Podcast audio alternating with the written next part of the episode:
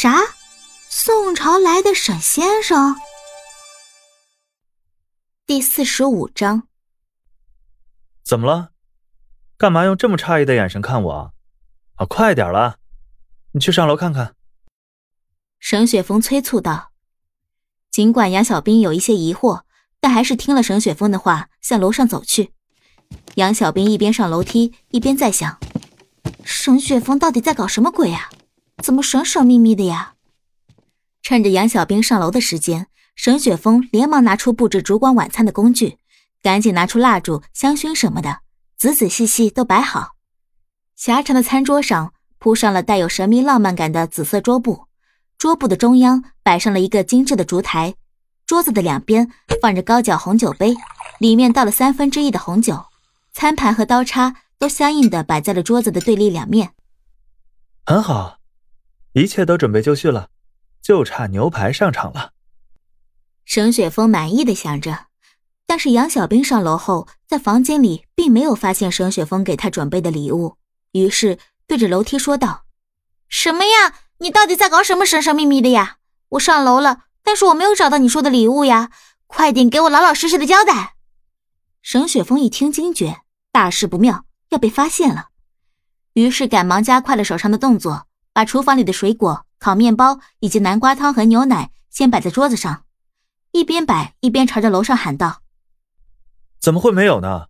你再找找看，我明明放在衣橱里了呀！你肯定没有仔细找，饭马上就要好了啊！”等你找到了，就下来吃饭吧。杨小兵继续往衣橱找去，打开这个衣窗，又打开了那个衣窗，明明都是衣服呀，到底礼物放在了哪里呀？奇奇怪怪的。沈雪峰看楼上的杨小兵没有传出什么动静，于是走进厨房看牛排好了没有。还好，牛排在烤箱里已经散发出诱人的香味，再等一分钟就可以出锅了。沈雪峰满意的笑了。还好还好，牛排已经好了，等我切好就摆出去，这样小兵看到就会很惊喜。杨小兵在楼上走着走着，俨然已经失去了耐心，于是杨小兵蹑手蹑脚的悄悄走下楼，尽量不让自己发出任何的声响，想要看看沈雪峰到底在搞什么鬼。而此时，沈雪峰正在厨房里切牛排，根本就没有注意到杨小兵已经下楼了。杨小兵一下楼就被眼前的这些布置惊呆了，心想：“我的妈呀！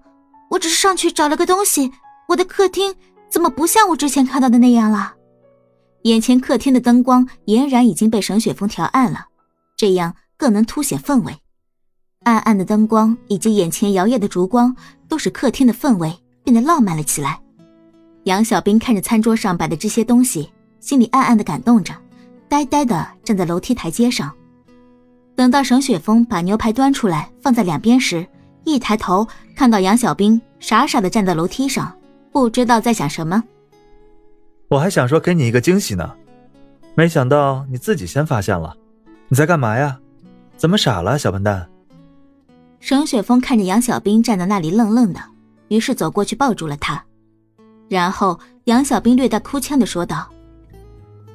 没什么，我只是有一点点感动。说着，便抱紧了沈雪峰。好了好了，你肯定也饿了，快过来吃饭吧。我准备这么多好吃的，可不能浪费。沈雪峰一边说，一边牵着杨小兵的手，把他带到座位的旁边，给他拉出椅子，扶他坐下，并把餐巾围在了他的脖子上。杨小兵在心里想到：天哪，满满的细节感。这这么贴心的男朋友到哪里去找啊？还好是属于我的。这些都做完后，沈雪峰才坐到了杨小兵的对面。他冲杨小兵打了一个响指，说道：“愣着干嘛？快点吃饭！这么香甜可口的牛排，难道你都不心动吗？”杨小兵被沈雪峰的话逗笑了，开心的说：“心动心动，怎么会不心动呢？我男朋友做的，肯定心动啊！”我不仅对牛排心动，对我男朋友更心动。沈雪峰听到这里，心里当然也很高兴。好了，别贫嘴了，知道你嘴甜，快点吃吧，再不吃都要凉了。好了好了，知道了，我这就开动了。那我可就好好享受美食，不和你讲话喽。好，好，好，小心点别被烫到了。沈雪峰虽然嘴上说着什么“快点吃，快点吃”，但是心里想的却是自己可要好好和杨小兵享受第一次的烛光晚餐。沈雪峰看着盘里的牛排，熟练的拿起刀和叉，将牛排分成一小块一小块，然后端到了杨小兵的面前。杨小兵抬头一看，心里不禁感叹：“哇哦，知道我懒得不想切，居然这么贴心，简直了！”于是。杨小兵欣然接受了沈雪峰切好的牛排，并对沈雪峰说道：“我的男朋友可真好啊，奖励一个飞吻。”沈雪峰也小心的把自己切好的牛排和杨小兵面前的牛排互换了一下，然后端着完整的牛排回到自己的位置上。沈雪峰继续切着牛排，切好后用叉子插了一小块放进口里，细嚼慢咽。等到牛排嚼完后，然后伸手。端起了面前的红酒高脚杯，小酌了一口红酒。杨小兵本来津津有味的在吃牛排，看沈雪峰喝了一口红酒，自己也忍不住想要试一试喝一口红酒。毕竟长这么大，他还没有喝过酒呢。想着，杨小兵就端起装着红酒高脚杯，就猛地喝了一口。于是他被呛到了，一直在咳嗽。